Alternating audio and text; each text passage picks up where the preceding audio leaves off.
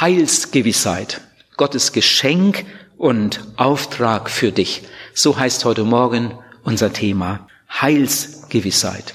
Hinter uns liegt eine Evangelisationswoche. In dieser Woche haben wir immer wieder uns mit der Frage beschäftigt, was muss ich tun, um gerettet zu werden? Was muss ich tun, um gerettet zu werden? Heute Morgen soll eine neue Frage dazukommen. Auf was muss ich achten, um aufbleiben, damit ich als Erretteter auch wirklich zum Ziel komme? Jesus hat einmal in einer Predigt einen ganz kurzen, aber inhaltsschweren Satz gesagt.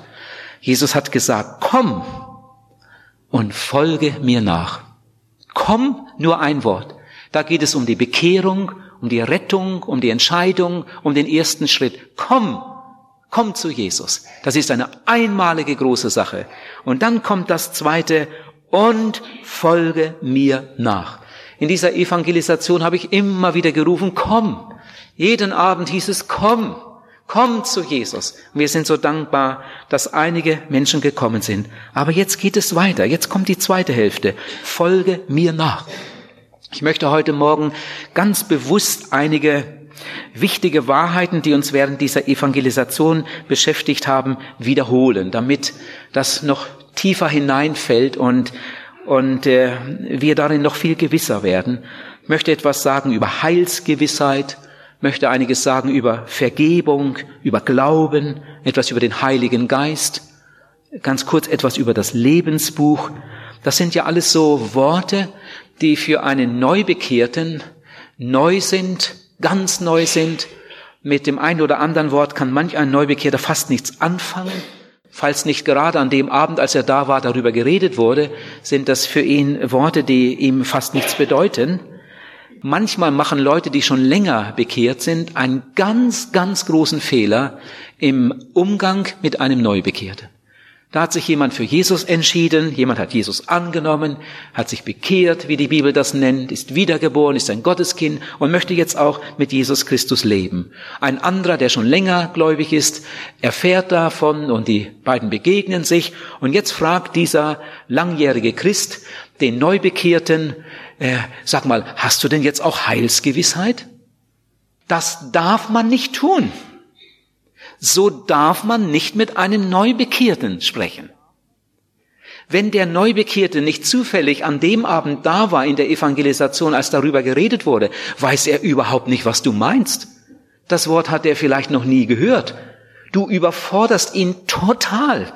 Du kommst zu ihm und fragst, hast du denn jetzt auch Heilsgewissheit? Wie, äh, was ist denn das? Wie, wie meinst du denn das? Gewissheit ist ja etwas ganz, ganz Wunderbares. Ungewissheit kann etwas ganz, ganz Qualvolles sein. Angenommen, da ist ein Unfall passiert, der Vater ist schwer verletzt, bewusstlos, Kopfverletzungen hat er, viele Knochenbrüche, liegt bewusstlos im Krankenhaus, zu Hause ist die Frau, die Kinder und sie bangen um das Leben, um die Gesundheit des Vaters. Die Frau ruft wieder an im Krankenhaus und fragt wieder, wie geht's, wie geht's? Ist er wieder erwacht? Nein, ist immer noch bewusstlos. Diese, diese Ungewissheit, wird er überhaupt wieder wach werden? Und wenn, wird er wieder gesund werden? Wird er womöglich einen Hirnschaden haben? Diese Ungewissheit, die ist so qualvoll. Aber Gewissheit dagegen ist etwas ganz, ganz Wunderbares. Ihr Lieben, das ist im Geistlichen genauso. Ungewissheit kann quälend sein, aber Gewissheit ist eine gute Sache. Und Gott möchte, dass Christen Gewissheit haben. Gott möchte, dass Christen ganz gewiss sind. Und darum redet die Bibel so deutlich. Sie redet so, so deutlich über Sünde und über Gnade, über Bekehrung, über Wiedergeburt, über das alte Leben, über das neue Leben. Und Gott möchte, dass einer, der sich für Jesus entscheidet, gleich von Anfang an ein richtiges Fundament bekommt und, und Gewissheit hat, Gewissheit bekommt. Hat mal jemand von euch ein Fünf-Mark-Stück hier?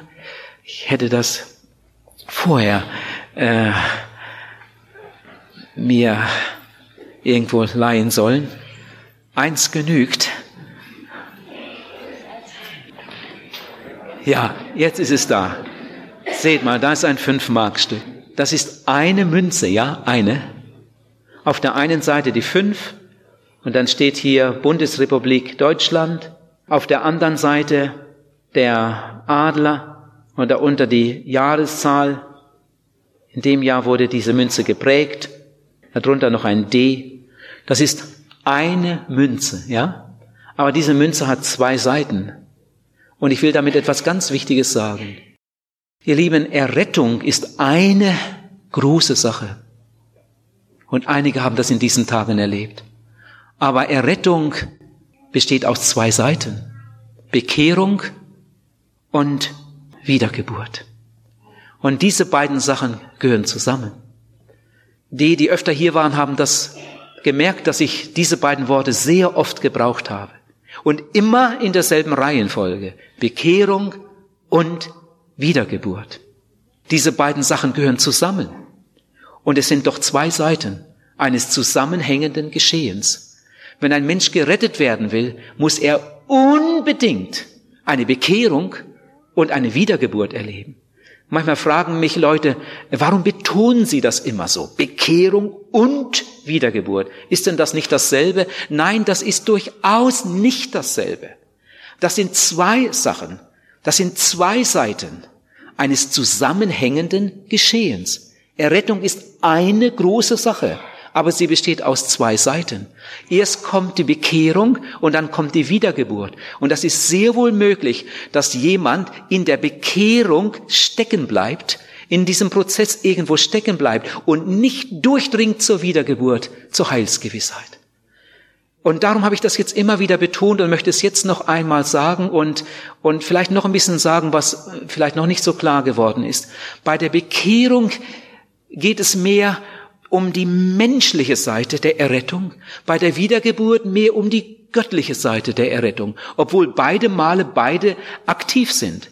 Bei der Bekehrung gibt der Mensch, bei der Wiedergeburt gibt Gott.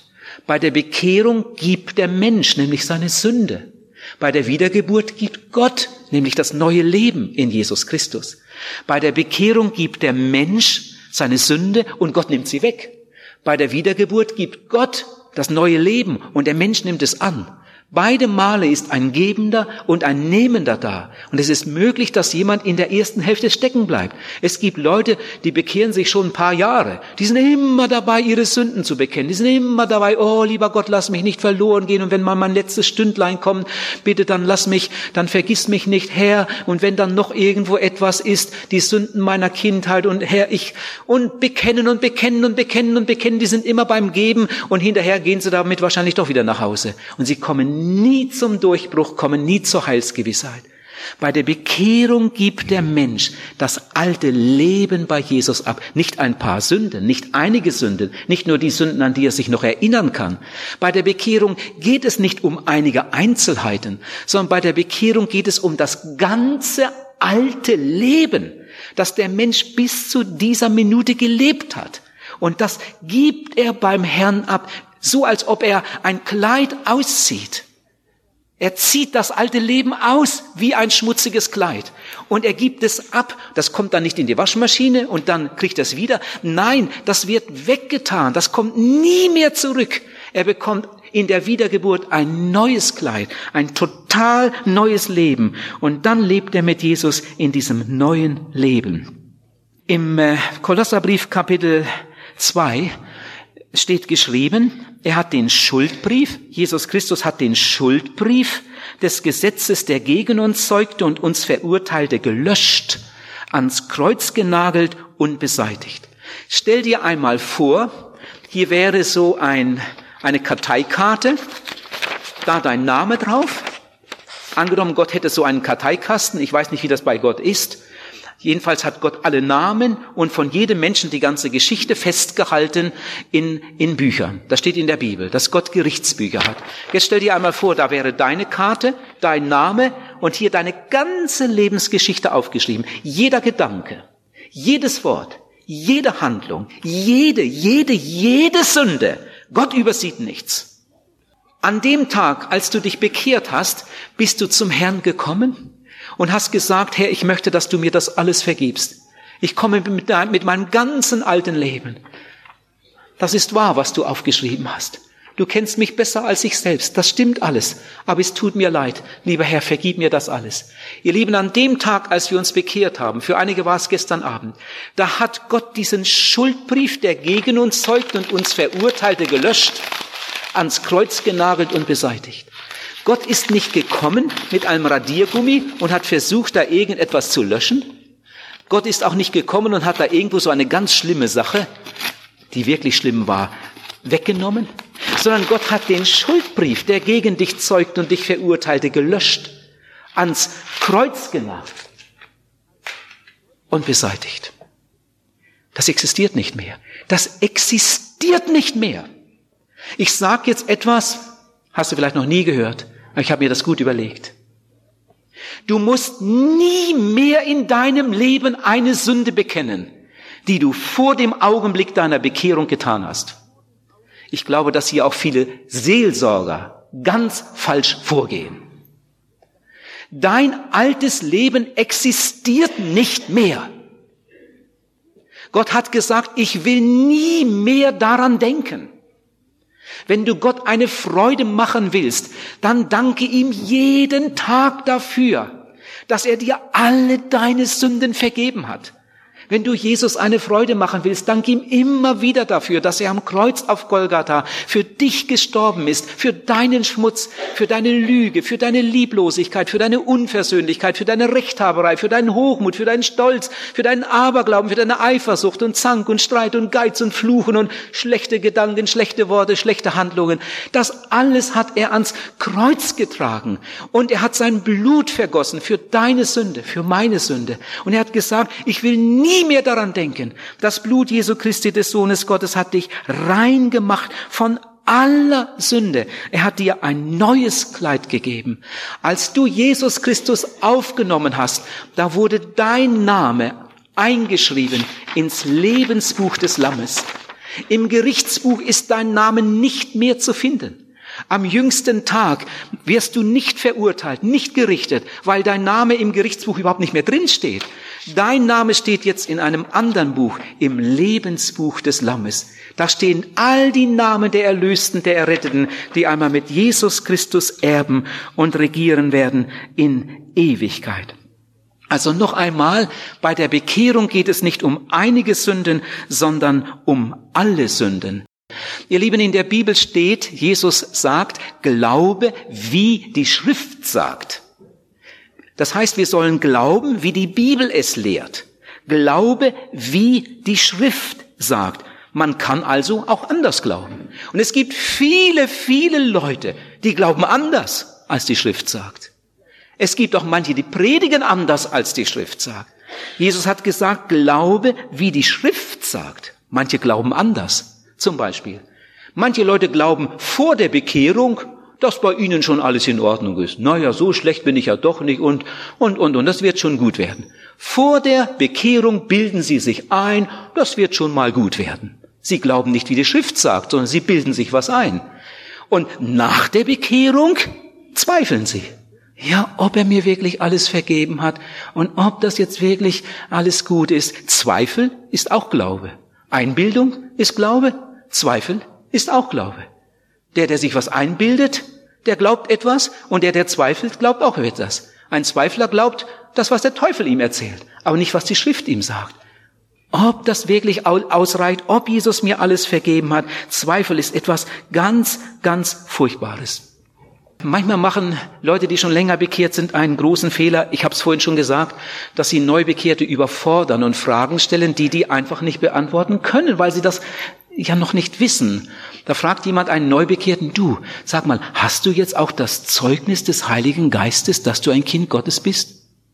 Was soll denn der Neubekehrte sagen? So, das hat er noch nie gehört. Ihr Lieben, so darf man einen Neubekehrten nicht fragen. Aber ich erkläre es jetzt. Im Römerbrief Kapitel 8 steht, Gottes Geist gibt Zeugnis unserem Geist, dass wir Gottes Kinder sind. Und darum sprechen wir vom Zeugnis des Heiligen Geistes.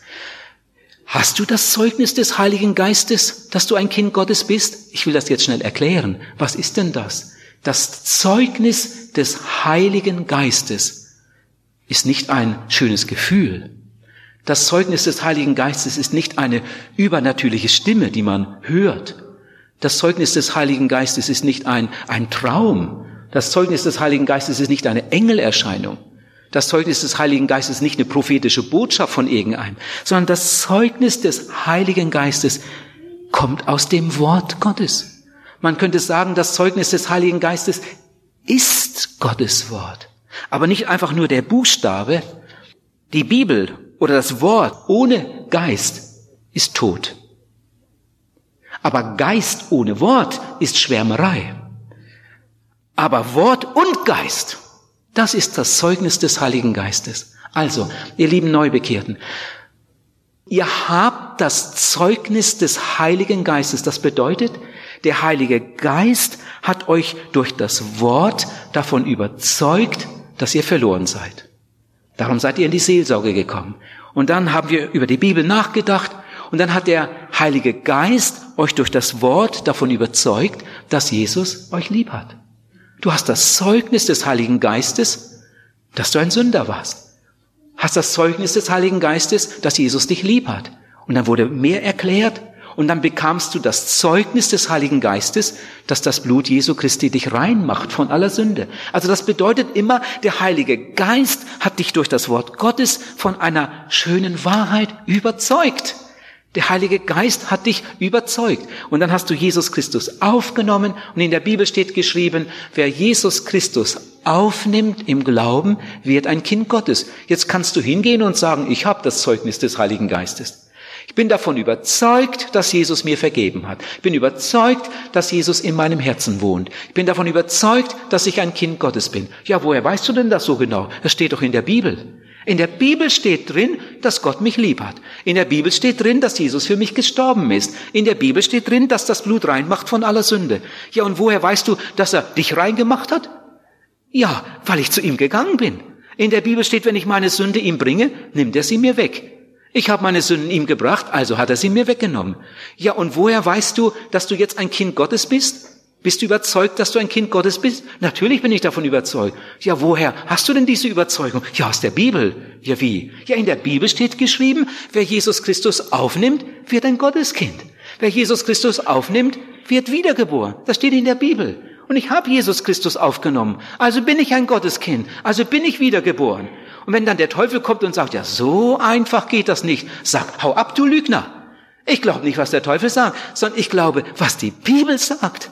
Ich glaube nicht, was meine Gefühle sagen. Ich glaube, was die Bibel sagt. Das Zeugnis des Heiligen Geistes bedeutet, der Heilige Geist hat mich überzeugt von allerlei schönen Wahrheiten, die in der Bibel stehen. Und ich bin so glücklich darüber. Ich habe das Zeugnis des Heiligen Geistes. Ich bin überzeugt durch den Heiligen Geist vom Wort Gottes. Und darum kann ich ganz überzeugt und mit ganz großer Gewissheit meinen Weg mit Jesus gehen.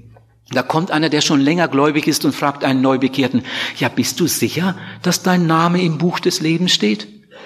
Ja, wir haben ja nicht die Möglichkeit, danach zu sehen. Was soll der Neubekehrte jetzt sagen? Ich sage euch, damit euch das niemand kaputt machen kann. Ihr Lieben, in dem Augenblick, wo zwei Menschen heiraten, äh, wird die Heiratsurkunde abgeschlossen mit der Unterschrift des zuständigen Beamten mit dem Siegel drauf. In dem Augenblick, wo sie heiraten, die werden nicht erst beim, Amts, äh, beim Standesamt eingetragen, wenn sie, was weiß ich, sich bewährt haben, sondern in dem Augenblick, wo die beiden Ja sagen in Gegenwart der Zeugen, wird die Heiratsurkunde abgeschlossen. Fertig, kriegen Sie mit nach Hause. Wenn ein Kind geboren wird, und ist gerade geboren, wird das Kind beim Standesamt eingetragen. Das wird nicht erst eingetragen, wenn es mit Messer und Gabel essen kann, sondern es wird eingetragen, gleich wenn es geboren ist. Und so ist das auch im Geistlichen. Du bist ein Kind Gottes. Du bist nicht erst ein Kind Gottes, wenn du dich gut in der Bibel auskennst. Du bist nicht erst ein Kind Gottes, wenn du dich bewährt hast und einen anderen Menschen zu Jesus geführt hast, sondern in dem Augenblick, wo sich ein Mensch bekehrt, sein altes Leben abgibt und Jesus Christus aufnimmt, also wiedergeboren wird, wird sein Name eingeschrieben ins Lebensbuch des Lammes. Da stehen alle Namen der Erretteten.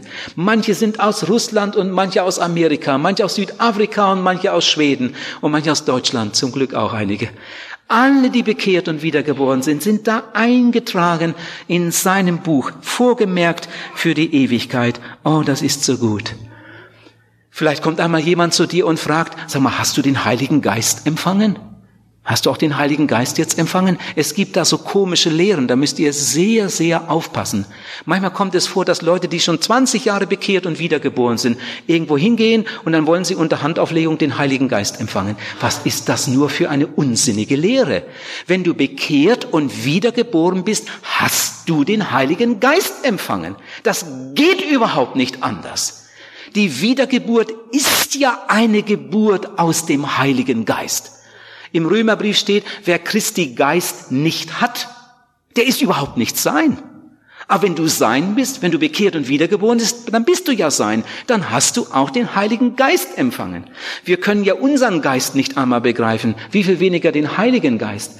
In dem Augenblick, wo ein Mensch Jesus Christus im Glauben aufnimmt in sein Herz und Leben, kommt der Heilige Geist in seinen Geist hinein. Erklären kann das keiner, begreifen können wir das nicht. Das sind wunderbare Vorgänge. Vielleicht werden wir es im Himmel mal richtig verstehen. Aber so ist es. In dem Augenblick, wo ein Mensch Jesus im Glauben aufnimmt, kommt der Heilige Geist in seinen Geist und er wird wiedergeboren zu einer lebendigen Hoffnung. Später sagt dann der Apostel Paulus, werdet mit Heiligem Geist erfüllt. Das ist etwas anderes.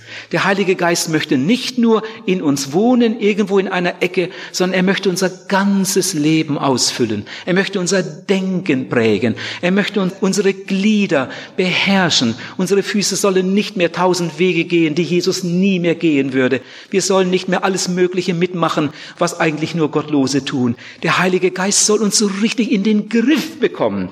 Und das ist damit gemeint, wenn Paulus sagt, lasst euch erfüllen, lasst uns durch und durch, lasst euch durch und durch erfüllen und vom Heiligen Geist prägen. Das ist dann natürlich eine Sache der Entwicklung. Was ist Heilsgewissheit? Die Überzeugung, dass ich bekehrt bin, die Überzeugung, dass ich wiedergeboren bin, die Überzeugung, dass ich gerettet bin, dass ich ein Kind Gottes bin. Moody hat einmal gesagt, ein Gramm Glaube ist besser als ein Zentner Gefühl. Das hat mir gefallen. Ich war mal bei einer Konferenz, da wurde Professor Dr. Köberle gefragt, wie er es mit der Heilsgewissheit hält. Und dann sagte Professor Köberle, wenn Gott meine Sünden versenkt hat, als ich zu Jesus kam. Wenn Gott meine Sünden versenkt hat ins Meer, wo es am tiefsten ist, dann werde ich doch nicht den Taucher spielen und sie wieder herausholen. Meine Sünden sind weg. Das ist Gewissheit. Dann hat er noch etwas gesagt, Herr Professor Köberle. Wenn Gott Gras wachsen lassen hat über meine Vergangenheit, dann werde ich doch nicht der Esel sein, der das Gras wieder abfrisst. Gut, oder? Solche Sätze, die prägt man sich gern ein. Das ist Gewissheit. Gott hat meine Sünden ins Meer geworfen und er hat gesagt, er will nie mehr daran denken. Er will nie mehr daran denken. Ihr lieben Neubekehrten, ich bin so froh, dass einige den Schritt gewagt haben in diesen Tagen. Und ich hoffe, dass heute Morgen noch einige diesen Schritt tun wollen. Ihr lieben Neubekehrten, zwischen Gott und euch ist alles in Ordnung. Zwischen Gott und dir ist alles in Ordnung. Du bist so rein, als hättest du nie in deinem Leben gesündigt. Wenn du danach, nach deiner Bekehrung, wieder in eine neue Sünde hineingerutscht bist, dann ist da wieder eine neue Sünde, das ist klar. Das hat aber nichts mit den alten zu tun. Die alten sind weg. Da ist eine neue, das kann passieren. Dann dauert es in der Regel gar nicht lange und der Heilige Geist ist da und sagt, du, das war nicht in Ordnung. Das war nicht gut. Du bist immer noch bekehrt, bist immer noch wiedergeboren. Aber dem Heiligen Geist gefällt das nicht. Er ist betrübt. Damit hast du Jesus traurig gemacht. Bring das in Ordnung. Dann gehst du mit dieser neuen Sünde zu Jesus und sagst, Herr Jesus, ich bin bekehrt, ich bin gerettet, ich bin erlöst, ich bin ein Gotteskind, ich bin ja so froh. Aber was ich da jetzt gemacht habe, ich merke, das war nicht in Ordnung. Bitte vergib es mir. Und er vergibt dir auf der Stelle. Und dann gehst du fröhlich weiter. Bekenne diese neue Sünde nur einmal und dann ist fertig. Stell dir vor, ein Kind hat sich schmutzig gemacht. Die Mutter macht ihr Kind sauber. Die macht es sauber und dann ist es sauber, oder? Dann kriegt es wieder die, die, die äh, Pampers an und das ist ja sauber. Die wird doch da nicht eine Stunde dran herumputzen. Gucken, ist wirklich alles sauber. Nochmal putzen, nochmal putzen, nochmal. Das, das, das geht ja kaputt. Man macht es sauber dann wird es wieder angezogen. Äh, und so ist das auch hier im Geistlichen. Passiert dir eine neue Sünde, bekenne sie einmal. Und dann danke Jesus dafür, dass er auch dafür sein Blut gegeben hat. Und geh fröhlich weiter. Zwischen Gott und dir ist alles in Ordnung. Und das musst du pflegen. Pass auf, dass sich da nicht ständig was zwischenmischt. Das wird zwar passieren. Es gibt keinen bekehrten Menschen, der nicht nach seiner Bekehrung wieder mal ausrutschen, wieder auf der Nase liegt. Und manchmal passieren sogar ganz schlimme Sachen. Und du stehst da und meine Zeit. Konnte das passieren? Ich bin doch bekehrt. Wie konnte ich das nur machen? Ist ja furchtbar. Geh irgendwo in eine Ecke, wo du allein bist und sag, Herr Jesus, das tut mir leid. Bitte vergib es mir. Und vergibt es, er vergibt es dir auf der Stelle. Sieh zu, dass dieses Verhältnis gepflegt bleibt, sauber bleibt, jeden Tag. Geh nicht mit unvergebenen Sünden ins Bett. Steig nicht mit unvergebenen Sünden ins Auto. Dieses Verhältnis muss gepflegt sein, muss sauber sein. Bei der Bekehrung wurde es geordnet. Aber jetzt etwas anderes. Ihr Lieben, ich habe nicht gesagt, dass damit auch unser zwischenmenschliches Verhältnis geordnet ist. Das ist eine ganz andere Ebene. Und alles, was in der nachfolgenden Seelsorge geschieht, bei Leuten, die schon bekehrt sind, das hat was mit dieser Ebene zu tun. Vielleicht hast du im Streit gelebt mit deinem Nachbarn. Seit Jahren habt ihr nicht mehr miteinander geredet, nur weil seine Hühner vor sechs Jahren mal deinen Salat abgefressen haben. Damit fing das an und seitdem sprecht ihr nicht mehr miteinander. Und jetzt bist du bekehrt und das dauert gar nicht lange, dann merkst du, das ist einfach nicht gut so. Ich habe den Nachbarn richtig gehasst und habe schlimme Sachen über ihn erzählt, sogar manches, was gar nicht stimmt. Und ich muss das mal in Ordnung bringen. Jetzt fängst du an zu beten, Herr Jesus, zeig mir, wie ich das machen soll. Und du suchst den Kontakt und irgendwie versuchst du, vielleicht musst du dich entschuldigen und wenn das dann eines Tages wieder schön wird, das ist doch gut. Vielleicht hast du irgendwo Schulden, hast wer weiß wie oft versprochen, ich bring das Geld, ich bring das Geld, hast es doch nicht gemacht. Jetzt gehst du hin und sagst du, ich habe so viele Versprechen gemacht und keine gehalten. Du, entschuldige, das war nicht richtig von mir. Ich suche jetzt einen Weg, um das schnellstmöglich in Ordnung zu bringen. Vielleicht hast du gestohlen. Vielleicht hast du an deinem Arbeitsplatz Werkzeug gestohlen. Du hast zu Hause eine Rohrzange und, und noch etwas und noch etwas. Das hast du einfach in deiner Firma mitgehen lassen. Jetzt guckst du in deine Werkzeugkiste und dann siehst du da die Kombizange oder was weiß ich. Mensch, die gehört mir ja gar nicht. Was jetzt? Nimm die Sachen zusammen, bring sie zurück da, wo sie hingehören. Vielleicht hast du ein Fahrrad gestohlen, hast du vor drei Wochen irgendwo auf dem Bahnhof mitgehen lassen. Morgen fährst du mit dem Fahrrad zur Schule und plötzlich merkst du, Mensch, das gehört mir ja gar nicht. Was jetzt? Du musst nicht beten, Herr Jesus, vergib mir, dass ich ein Fahrrad gestohlen habe. Das hat er dir doch schon vergeben. Aber jetzt bring das Fahrrad zurück bringst zurück zum Bahnhof, stellst wieder dahin, wo es stand, oder bringst zum Fundbüro in der Hoffnung, dass der, der Geschädigte da mal nachschaut. Diese Dinge, die müssen geordnet werden. Vielleicht lebst du mit deiner Freundin zusammen wie Eheleute. Ihr seid gar nicht verheiratet. Ihr tut nur so. Das ist schlimm. Das ist ganz schlimm in den Augen Gottes. Früher im Volk Israel drohte solchen Leuten die Steinigung. Das ist Unzucht, das ist Hurerei, das darf im Folge Gottes nicht passieren. Früher hast du dir nichts dabei gedacht. Also ich habe so volles Verständnis für solche Leute, wenn ich nicht bekehrt wäre. Wer fragt denn danach? Gott hat dir das alles vergeben, so als wäre das überhaupt nie gewesen. Aber jetzt bist du bekehrt. Jetzt bist du wiedergeboren.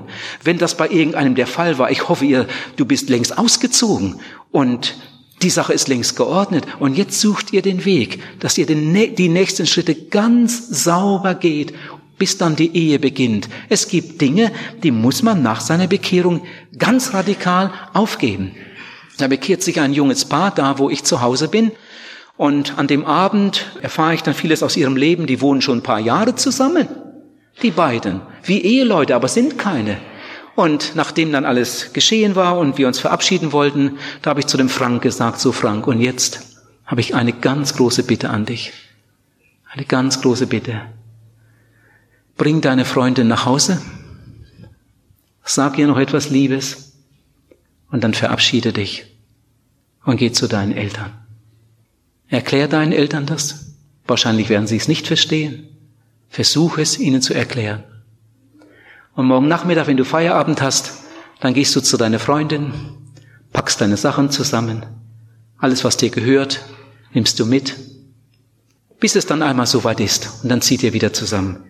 Die beiden haben mich angeguckt, Frank und Anja. Ja, ist das wahr? Sag ja. Gott hat euch alles vergeben, aber jetzt könnt ihr nicht so weiterleben. Die haben das auch irgendwie verstanden. Und ich habe gesagt, oder nehmt ihr morgen eine Stunde frei und dann geht ihr beide zum Standesamt und dann macht ihr die Sache sofort fest. Wenn ihr beide ganz fest überzeugt seid, wir gehören zusammen, macht die Sache sofort fest, unterschreibt da beim Standesamt. Wir suchen sofort ein Datum und ruckzuck seid ihr verheiratet. Wir haben uns verabschiedet. Es war Sonntagmittag. Wir haben uns verabschiedet. Am Mittwochabend in der Bibelstunde kommt Frank. Inzwischen hatten wir du gemacht. Kommt Frank und fragt, Willem, hast du deinen Terminkalender? Da, ja, den habe ich immer bei mir. Und dann bisschen geblättert, sagt er, wir würden gern da heiraten. Sag ja. Wart ihr beim Standesamt? Sag ja, wir waren gleich Montag da. Alles klar, wir haben schon einen Termin. Die hingen schon im Kasten. Das ist ja mancherorts so. Und äh, Standesamttermin lag schon fest, war schon unterschrieben und so weiter. Ein paar Wochen später war die Hochzeit. Inzwischen haben sie ihr erstes Baby, ein glückliches Paar. Ah, wenn ich sie sehe jedes Mal, dann steht die ganze Geschichte wieder vor mir. Wenn du gehorsam bist, lieber Bruder, liebe Schwester, so darf ich ja jetzt sagen, wenn du Jesus angenommen hast, wir gehören zur Familie Gottes. Wenn du gehorsam bist, Gott wird dich segnen. Und je radikaler du vorgehst, umso mehr wird Gott dich segnen. Sünde hat in deinem Leben nichts mehr zu suchen. Natürlich werden wir immer wieder mal da und dort von irgendeiner Sache überrumpelt. Plötzlich gibt's Streit da oder was weiß ich was und du merkst, das war nicht gut. Bring schnell wieder in Ordnung und je gewissenhafter du bist, umso mehr wird Gott dich segnen. Vielleicht hast du zu Hause schmutzige Sachen im Haus. Wie viele junge Leute gibt es, die haben ganze Reihen Pornofilme gehortet zu Hause. Und wenn andere schon schlafen, dann, dann sitzen sie da und sehen sich diesen Dreck an. Gott will nicht nur dein Herz reinigen, das hat er getan. Gott will auch deinen Bücherschrank reinigen, so wie er deine Werkzeugkiste reinigen will und, und so weiter und so weiter. Ich denke, wir haben uns richtig verstanden. Es gibt ein geistliches Wachstum, darüber sagt die Bibel auch eine ganze Menge. So wie aus einem Baby dann ein Kleinkind wird, ein Teenager, ein Jüngling und schließlich sogar mal ein Erwachsener, so ist das auch im Geistlichen. Die Bibel spricht vom Kindlein in Christus, vom Jüngling in Christus und vom Erwachsenen. Der Apostel Paulus sagt einmal zu seinem jüngeren Mitarbeiter, zu Timotheus, Timotheus, kämpfe, kämpfe den guten Kampf des Glaubens. Nachfolge Jesu ist kein Spaziergang. Nachfolge Jesu ist ein Kampf. Nachdem ich mich bekehrt hatte, da ging es aber los, kann ich euch sagen. Meine Mutter hat mich manchmal angeschrien, wenn ich von der Arbeit kam. Waren wieder ein paar Pakete gekommen von Heugelbach mit Traktaten, die ich verteilen wollte. Wo soll das nur noch hinführen? Junge, such dir ein Zimmer und zieh aus. Bringst die ganze Familie durcheinander. Meine Mutter hat gedacht, ich wäre in einer Sekte gelandet und ich konnte ihr das nicht erklären. Und als ich dann auch noch meinen Bruder bekehrte und dann auch noch meine Schwester zu Jesus kam, da waren meine Eltern dagegen und die ganze Verwandtschaft haben sie gegen uns aufgehetzt. Mein Vater, kannst du dir das vorstellen, mein Vater hat nach meiner Bekehrung zweieinhalb Jahre nicht mehr mit mir geredet. Ich war nicht mehr sein Sohn. Sie waren so dagegen. Meine Mutter hat meine Bibel versteckt. Mein Vater hat abends die Sicherung rausgedreht, damit ich nicht fromme Bücher lesen konnte da oben in meinem Zimmer. Ich war 20 Jahre alt. Ich habe manchmal abends gekniet und gebetet und geweint. Herr, warum ist das alles so? Warum? Ich mache doch nichts Verkehrtes. Das steht doch alles so in der Bibel. Warum verstehen die das nicht?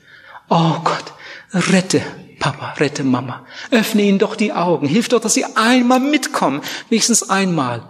Und Gott hat Gnade gegeben. Eines Tages kam meine Mutter mit in die Evangelisation und sie hat sich bekehrt.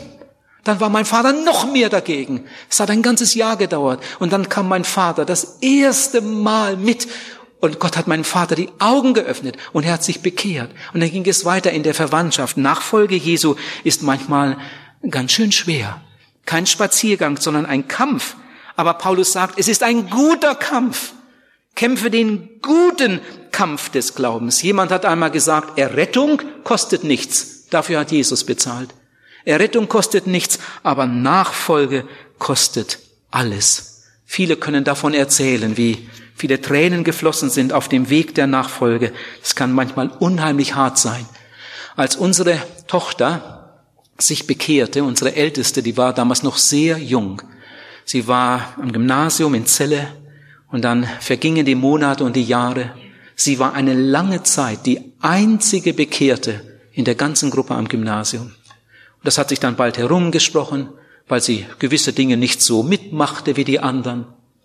Mit 14 Jahren war sie und ihre Freundin, waren sie und ihre Freundin die einzigen in der Klasse, die nicht rauchten. Mit 14 Jahren.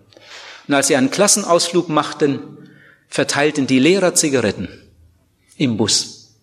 Und als Karina sagte, nein, danke, ich rauche nicht, da hat der Lehrer vor allen anderen mit ihr geschimpft und gesagt, musst du denn immer Spielverderber sein? Nicht mal beim Kassen Klassenausflug?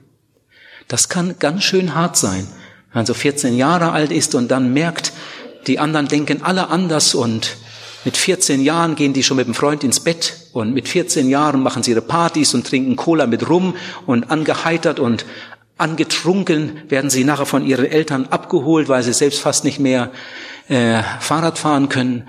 Und dann bist du dazwischen als 14-Jähriger ganz allein. Paulus sagt, kämpfe, kämpfe, kämpfe, ring dich durch. Und es hat nicht lange gedauert, da bekehrte sich die erste aus dem Gymnasium, Uta.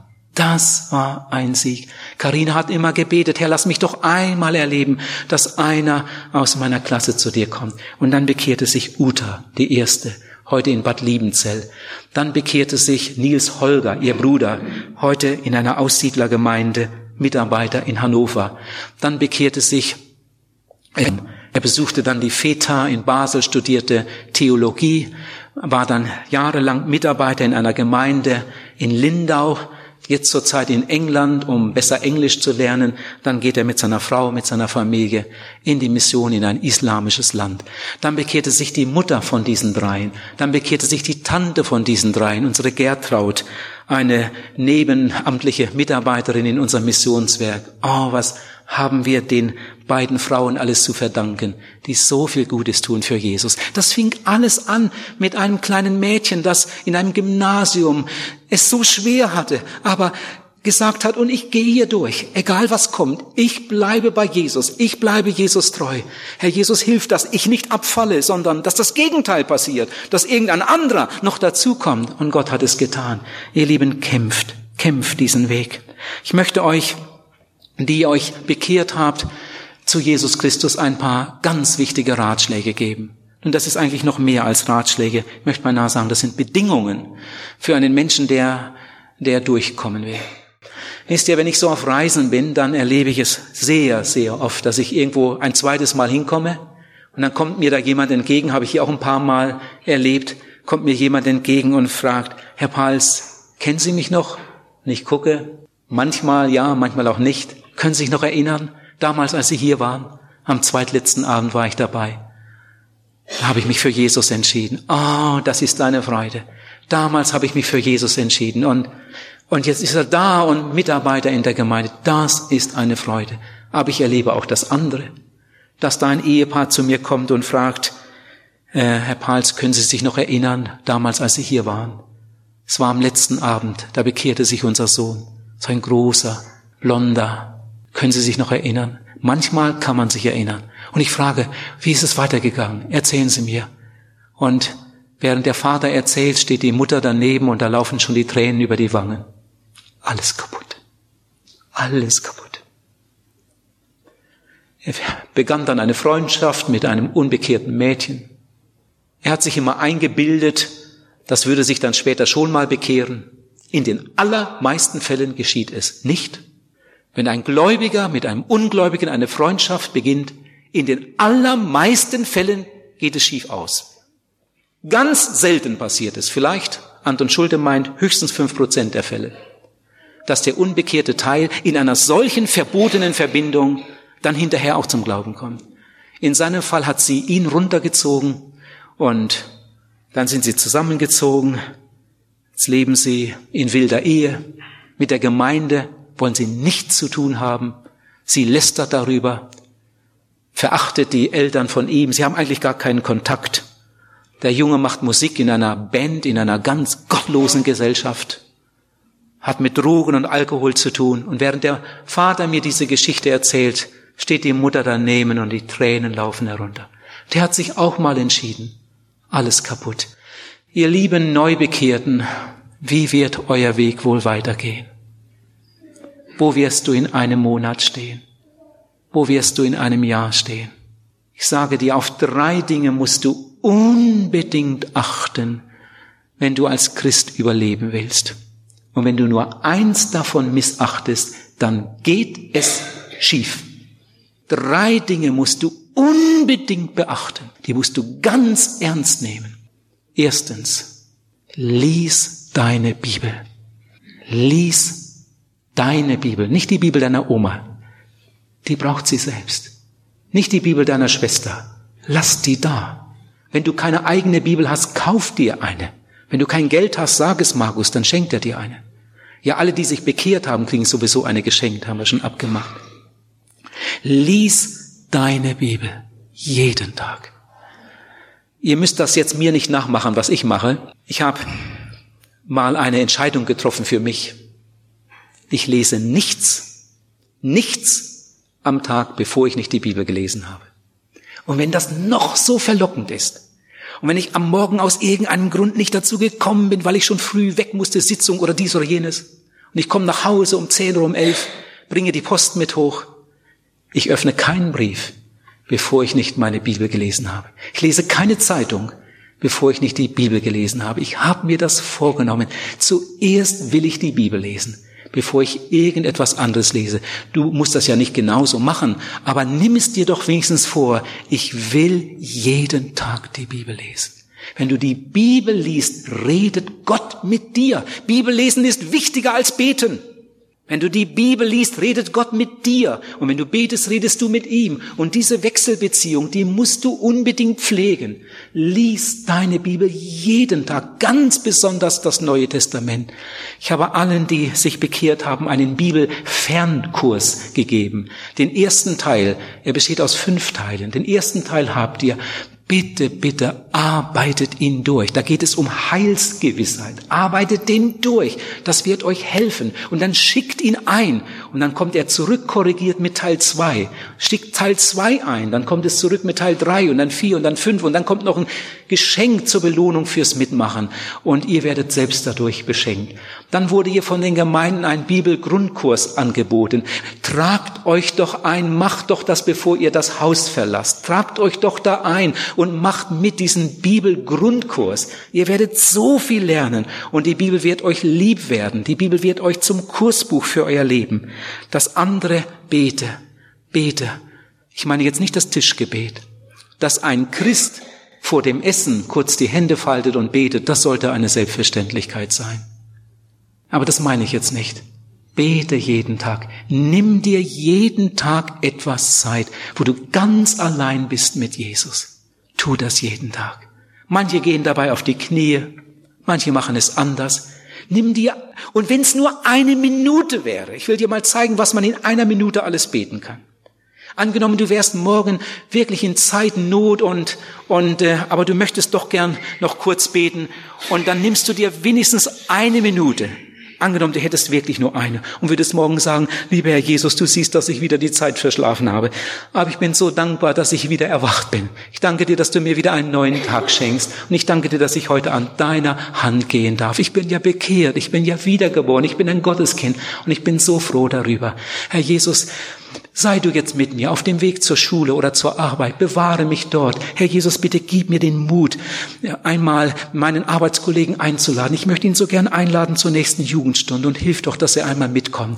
Herr Jesus, segne heute auch meine Eltern, segne meine Geschwister, segne alle, die sich in der Evangelisation bekehrt haben, segne die ganze Gemeinde, ja segne alle Christen auf der ganzen Welt, besonders die Missionare und so weiter und so weiter. Ich kenne mich noch nicht so aus, aber Herr Jesus, du weißt, was da alles so los ist. Oh, ich bitte dich, dass du heute große Dinge tust und dass du auch heute einige Menschen errettest. Sicher wird irgendwo evangelisiert. Rette doch auch heute viele Menschen und gebrauch auch mich dazu, dass auch durch mich mal irgendeiner zu Glauben kommt. Herr Jesus, und jetzt sei mit mir, behüte mich heute. Amen. Eine Minute. Eine Minute. Eine Minute. Ist einer hier, der mir sagen kann, ohne rot zu werden, dass er morgen nicht eine Minute hat zum Beten? Ihr lieben Neubekehrten, was die anderen denken, lass sie. Bitte nehmt es doch euch jetzt noch einmal ganz, ganz fest vor. Ich will jeden Tag beten. Jeden Tag. Und wenn ich in Zeitnot komme, dann eben ein bisschen kürzer. Aber ich will jeden Tag mit Jesus reden. Bitte bete nie zu einem Engel oder manche beten sogar zu Toten und manche beten zu Heiligen und manche beten zu Maria. Bitte mach das nie. Bete nur zu Jesus und zum Vater im Himmel. Bete ganz besonders jetzt in der ersten Zeit sehr viel zu Jesus. Sag ihm immer wieder Danke dafür, dass er für dich gestorben ist, dass er dich gerettet hat. Natürlich, das kannst du auch zum Vater im Himmel beten und ihm danken dafür, dass er dich lieb hat und dass er dich segnen will an diesem Tag. Also das waren diese zwei Dinge, Bibel, Gebet und jetzt noch das dritte. Ihr lieben Neubekehrten, prägt es euch ein. Beginnt jedes Mal mit B, beginnt jedes Mal mit G. Das erste Gottes Wort, das zweite Gebet und jetzt das dritte Gemeinde. Gemeinde, Gemeinschaft. Hier war öfter von der Familie Gottes die Rede. Du gehörst jetzt zur Familie Gottes. Die Familie Gottes ist ja unheimlich groß auf der ganzen Welt. Die passen ja nicht alle in einen Saal. Und darum teilt sie sich auf. Die einen versammeln sich in Berlin und die anderen in Hannover und die anderen in der Straße und die anderen in der Straße. Aber sie gehören eigentlich alle zu einer großen Familie Gottes. Und Gott hat auch für dich da, wo du wohnst, da irgendwo in der Ecke, sind ja nicht alle von Korbach, einige sind von woanders. Gott hat auch für dich einen ganz wunderbaren Platz. Und er möchte, dass du da bist, dass du dabei bist. Ihr lieben Neubekehrten, jetzt in dieser Woche müsst ihr die erste große Bewährungsprobe bestehen wirst du dabei sein. Ich weiß nicht, wann ist Bibelstunde, Mittwoch oder Donnerstag, wirst du dabei sein. Bitte, richte deinen Terminkalender so ein und halte diesen Abend in der Woche immer dafür frei. Ich meine jetzt aber nicht nur die Alten, ich meine alle. Da in der Gemeinde, wo ich zu Hause bin, da sind die Jugendlichen bis auf ganz wenige Ausnahmen am Mittwoch alle in der Bibelstunde. Das ist Gemeinde. Das ist Gemeinde. Da gehören wir zusammen.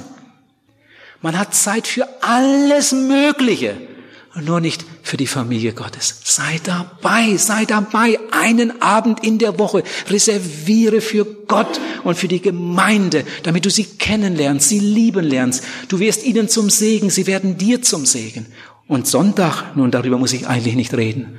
Ein Sonntag ohne Gottesdienst, das ist doch gar kein Gottesdienst am Sonntagmorgen, steh so früh auf am Sonntagmorgen, dass du wirklich Zeit hast, in aller Ruhe in der Bibel zu lesen und wenn du verheiratet bist, dass du Zeit hast, mit einer Frau zusammen zu beten, bevor er in den Gottesdienst geht. Und wenn du Familie hast, mach am Sonntagmorgen, das ist ja für manche Familie der einzige Tag, wo sie alle zusammen sind beim Frühstück. Da lies am Morgen eine kleine Geschichte und, und hab Gebetsgemeinschaft mit deinen Kindern. Steht so früh auf, dass ihr nicht hetzen müsst, dass ihr dann in aller Ruhe losgehen könnt zum Gottesdienst und gewöhne dir von Anfang an an pünktlich zu sein. Christen sollten eigentlich in ihre Uhr verliebt sein. Wenn ich sage, ich komme um fünf vor acht, dann komme ich nicht um drei vor acht. Wenn ich sage, ich komme um neun, dann komme ich nicht um fünf nach neun. Ich stehle, stehle doch den anderen die Zeit. Es gibt Christen, oh, das ist für mich wirklich eine, eine Bürde, weil man das immer wieder da und dort erleben muss.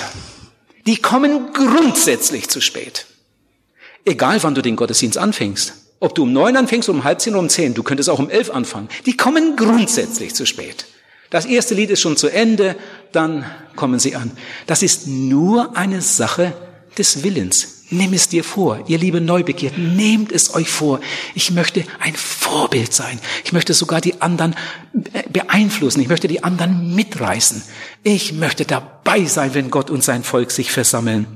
Und du wirst sehen, wenn du ganz treu darin bist, wird Gott dich segnen. In Hebräer 10, Vers 25 steht, wir dürfen nicht versäumen die Versammlungen, wie einige es sich angewöhnt haben. Ich hoffe, dass die Gemeinde für euch sehr schnell der liebste Ort auf der Welt wird und dass ihr an diesem Ort viele herrliche Segnungen empfangt. Ich möchte jetzt gern, ich habe nur ein paar Minuten dafür, aber ich möchte sie gern nützen, möchte mich jetzt gern in ein paar Minuten noch einmal an die wenden, die immer noch zögern. Soll ich, soll ich nicht? Es gibt Leute, die haben, wer weiß, wie viele Predigten gehört. Eigentlich sind sie längst überführt und überzeugt. Und immer noch zögern sie, diesen letzten Schritt zu tun. Ihr Lieben, Gott hat auch euch für sich selbst gemacht. Gott hat einen wunderbaren Plan für euer Leben. Gott möchte mit euch zusammenarbeiten. Gott möchte euch seine ganze Fülle schenken. Das Schlimme ist nur, dass viele Leute klüger sein wollen als Gott. Manche Leute sagen, ich mache, was ich will. Das stimmt ja gar nicht. Stimmt ja gar nicht. Sie machen, was der Teufel will. Jemand sagt, ich bin mein eigener Herr. Aber das stimmt ja gar nicht. Wir haben das an einem Abend gehört. Es gibt Menschen, die meinen, wenn wir ihre Partei wählen würden und wenn wir mit ihnen marschieren würden, dann würde die Welt sich verbessern. Und wehe, sie sind am Ruder, da machen sie alles kaputt. Einige waren dabei, als ich ein Zitat brachte von einem Forscher, der die ganze Welt bereist hat. Er sagt, Frieden gibt es nur da, wo nie ein Mensch hingekommen ist. Wo der gottlose Mensch hinkommt, da macht er alles kaputt. Ihr Lieben, schließt euch Jesus an und dann wird euer Leben reich. Gott ist Liebe. Einer der schönsten Sätze der Bibel. Gott ist Liebe im, im ersten Johannesbrief. Gott ist Liebe. Er hat uns so lieb, dass er sein Liebstes, seinen Sohn Jesus Christus auf diese Welt gesandt hat, auf diese Erde gesandt hat. In der Bibel steht, dass Jesus Christus, der Sohn Gottes, unsere Sünde auf sich genommen hat und für unsere Sünde am Kreuz gestorben ist. Die Bibel lehrt, dass Jesus auferstanden ist von den Toten, dass er der Retter der Welt ist. Jesus, der Einzige, der nie gesündigt hat, der Einzige, der diese Welt retten kann. Er hat dafür mit seinem Blut und Leben bezahlt. Eine wunderbare Botschaft. Und was mich manchmal todtraurig macht, auch gerade im Zuge von Evangelisationen, dass es so viele, viele Menschen gibt, die das sich anhören.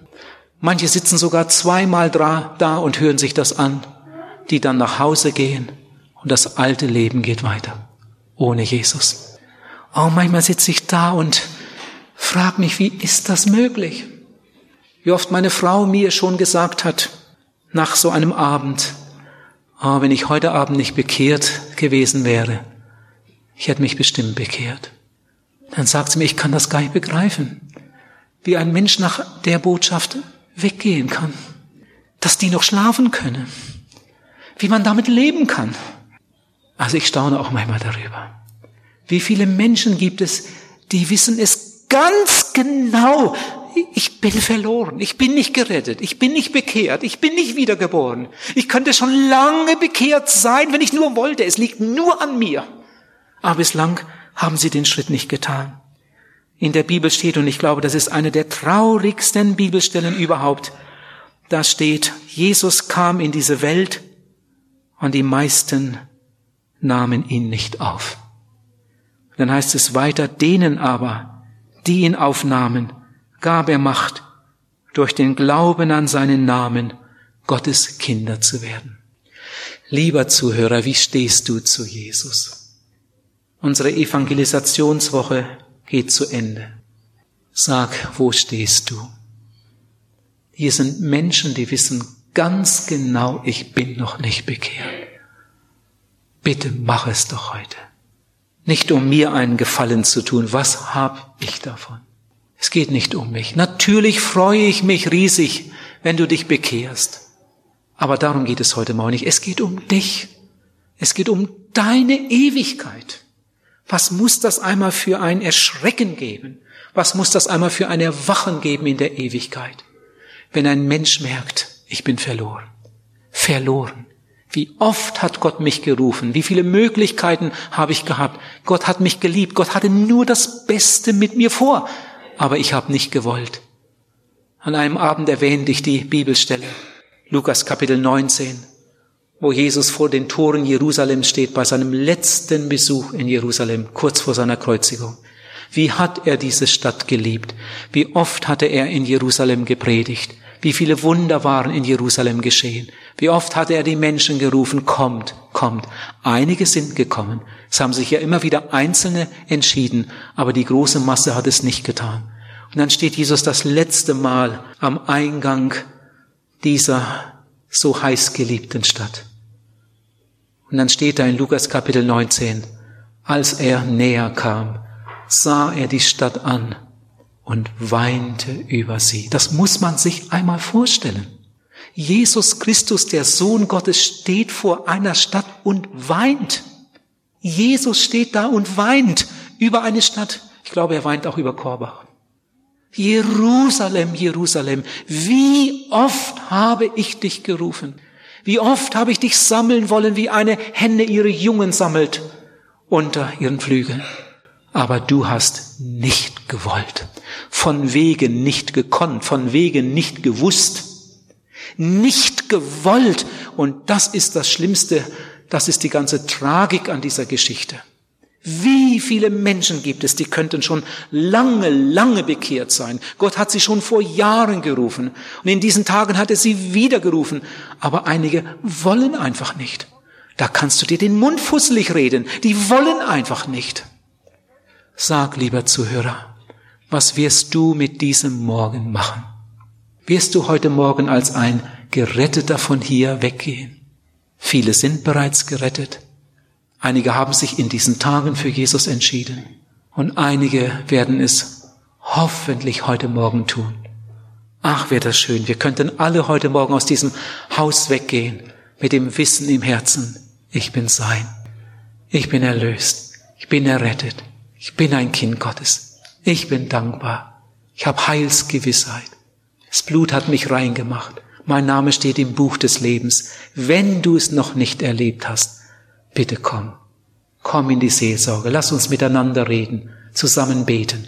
Und dieser Sonntag, dieser Tag wird wirklich der größte Tag deines Lebens. Gott segne euch. Amen.